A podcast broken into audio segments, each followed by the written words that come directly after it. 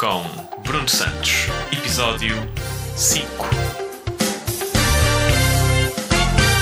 Bom dia, sejam bem-vindos ao quinto episódio de Nada. No episódio desta semana eu quero-vos falar de algumas coisas, nomeadamente no departamento da gastronomia, que eu não consigo muito bem assimilar e que francamente têm vindo a acumular nos últimos tempos e eu quero falar sobre elas porque, pá, para mim não fazem sentido e, portanto, sinto a necessidade de expor e ver se consigo obter algum feedback quanto, portanto, mas que raio é que se está a passar uh, com a indústria, portanto, das comidas. No sentido em que, primeiro, Uh, portanto, eu primeiro decidi fazer este episódio porque ando a tomar mais pequenos almoços, então anda a comprar alguns produtos portanto, que se tomam em pequeno almoço, seja pão de forma, seja café e essas coisas. E, e então ando a perceber de pequenas coisas que andam a acontecer que me estão-me a deixar completamente maluco. Em primeiro lugar, por que raio é que o, as, portanto, os sacos de pão de forma trazem um número ímpar de fatias? E eu juro, eu não sei se, se é só a mim, mas todos os pacotes que eu comprei, ou portanto que abri aqui em casa, trazem um número ímpar de fatias. E qual é a lógica por trás disto? Se temos um pão de forma cujo objetivo é fazer sandes, uh, porquê é pôr um número ímpar de fatias? Pá, será que eles estão a, a tentar, portanto, dar cater ao pessoal que só come meia torrada? Não, esse pessoal é estúpido. Não comes meia torrada. Comes uma torrada ao homem ou então comes umas papinhas da aveia. Tipo, não há aquele intermédio. Eu até já pensei, pode ser, por exemplo, ah, mas a pessoa nem come o, o cu do pão. Mas claro que come. Porquê é que não come o cu do pão? Ainda por cima, se for daquele bimbo sem, sem code, é um espetáculo. Tipo, uma pessoa nem sente. Não é? Tipo, não consigo perceber. E é que depois, tu, quando vais fazer uma Santos com a última fatia de pão de forma, tens que pegar na última fatia velha, que não tem a mesma qualidade, da fatia da, da, do saco de pão de forma que tu vais abrir de propósito para complementar a Santos. Isto é um problema. Claro que é um problema, não é? Porque primeiro não vais ter portanto, um sabor uniforme da Santos que vais fazer. Já não vai ser uma Santos tão boa. Tipo, esquece. Esquece isso. Uh, e segundo, uh, depois vais abrir um, uma saca de, de ponto de forma perfeitamente uh, pura e intocada para sacrificar apenas uma única fatia. Ou seja, as outras que vão lá estar já vão degradar em qualidade das próximas vezes que tu lá fores buscar o pão. Ou seja, não me faz Pá, não vejo nenhum, nenhuma lógica nisto. Portanto, esta é a minha primeira reclamação, por assim se dizer, com o, com, com o ponto de forma. Não é de todo uh, algo que eu, uh, portanto, goste ou acho que faça sentido. Em segundo, e eu como costumo fazer portanto, uma, uma sandezinha com, com o, o meu cafezinho, ando, portanto, uh, a tomar café solúvel da marca Delta não sei se bem que a marca não sei se é relevante, mas é com este café em específico que eu tenho a experiência, que é por que raio, mais uma vez, é que quem fez o packaging, uh, as embalagens do café, achou por bem fazer doses individuais, mas que estão unidas. Ou seja, imaginemos, tem uma, uma caixa com muitas saquetas. Por que não ter 20 saquetas separadas, mas ter uh, eh, 10 saquetas de 2? Quando está expresso plenamente na caixa que uma dose individual é um, uma saqueta, ou neste caso meia saqueta. E o problema disto tudo é que eu, eu, nem, eu, nem, eu nem iria reclamar uh, se fosse simplesmente dizer, ok, pronto, é um bocadinho de trabalho extra para se, uh, separar. Mas o que é certo é que as saquetas vêm de tal maneira unidas que eu, quando vou para as separar, eu abro as duas sacas. Eu estrago café, ou sou obrigado a beber um café duplo, quando quer apenas um saco. Porque, primeiro, aquilo nem sequer devia vir junto. E segundo, se era para vir junto, tinha que vir, uh, portanto, num formato que fosse simples de, de, destacar, não é? O que não acontece. Eu não percebo qual é a lógica por trás disso. Tipo, não. pá, não, é, é só chato. É só chato. E uh, pronto, e é isto. E a última. A minha última queixa, digamos assim, tem a ver com, uh, portanto, os hambúrgueres. Não os hambúrgueres, os hambúrgueres são fantásticos, mas a maneira como os hambúrgueres do Burger King vêm, uh, portanto, uh, embalados. Porque, opá, tu tens aquela, aquela hipótese básica que é tipo, ou vem embrulhado no papel, não é? Naquele papel, tipo as cenas mais básicas, tipo os, uh, os double cheeses ou os cheeseburgers normais ou não sei o quê. E depois tens a caixa para quando é o senhor hambúrguer. Pode ser um Big Mac, pode ser um Big Tasty, assim uma coisa mais coisa, né? Não é que os do Burger King fazem as duas coisas. Eles não só embrulham no papel como se fosse um, um double cheese, como depois metem dentro de uma caixa. E a minha pergunta é, qual é a lógica nisto? Porque, é estão a desperdiçar uma caixa perfeitamente boa que não havia necessidade nenhuma, porque o, o já está protegido pelo, pelo papel. Por isso, opá, escolham. Ou papel ou caixinha. Não, não fazer os dois.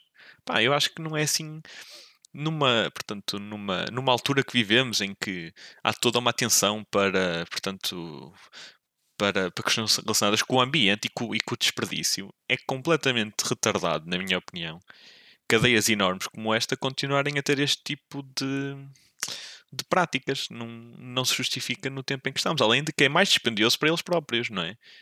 Ou abolia-se as caixinhas de todo, ou então fazia-se então aquela alternativa, um ou outro, como se faz, por exemplo, no McDonald's.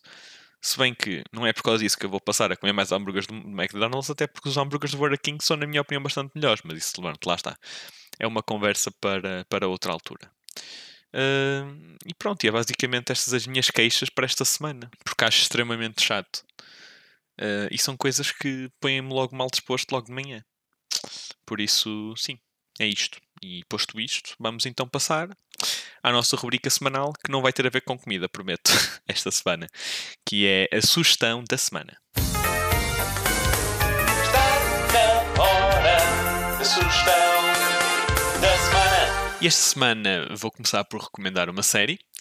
Uh, é uma série que foi muito falada nos últimos tempos, por isso desconfio que pelo menos já tenham ouvido falar dela, que é o, o Tiger King da Netflix. Uh, seja qual for a razão que vos leve a ir ver esta série, seja porque ouviram um amigo vosso dizer que é completamente ridículo, seja por ouvirem dizer que é uma, uma crítica social, uh, seja pelo circo que é, seja por tudo aquilo que representa, uh, eu acho que todos nós conseguimos encontrar um, pelo menos um bocadinho de entretenimento uh, no Tiger King. Uh, pessoalmente, eu achei que foi uma série super interessante, super bizarra. Tem muitos momentos bizarros, tem personagens uh, bizarras. É o clássico, uh, tem o clássico síndrome de não há heróis, uh, não há. não, há, não há os bons da fita, não há os maus da fita, são apenas pessoas na minha opinião, a tentar viver as suas vidas uh, e é um retrato muito, muito triste uh, acaba a ser ultimamente mesmo muito triste uh, daquilo que se vive nos Estados Unidos da América e que também me fez dar um bocadinho mais de valor uh, portanto, ao país onde vivo e a celebrar portanto, as coisas boas que o nosso país tem à beira de muitas coisas, ou, ou, seja, de muito que se vê aí e que também vemos um bocadinho nesta série. Por isso, sem dúvida, acho que é uma série fenomenal para verem, seja qual for o motivo que vos leva a ver. De seguida, uh, vou recomendar um videojogo, uh, que é um videojogo um pouco diferente, porque não é, uh, portanto, não é tiros, não é de aventura, não é nada disso. É, vou recomendar Tetris. É, é, Tetris, mas é o Tetris 99, que é basicamente. O que é que é o Tetris 99? É um exclusivo para a Switch, por isso lamento pessoas que não tenham a Switch, mas para quem tem é fantástico. Primeiro porque é de Borla, a versão light, digamos assim, anyways, mas uh, portanto é um Battle Royale, ou seja, uma espécie daquilo que se passa num, num Fortnite ou num, ou num PUBG, mas com Tetris, em que temos uh, eh, 99 marmanjos a jogar Tetris uns contra os outros. Sendo que cada linha que uma pessoa faz manda para outra pessoa para ela comer com ela, até só sobrar uma única pessoa.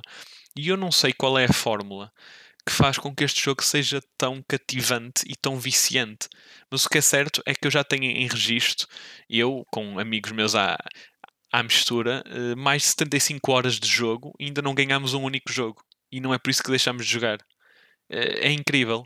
O máximo que consegui ficar foi em terceiro lugar. Eh, ou seja, nunca ganhei um jogo.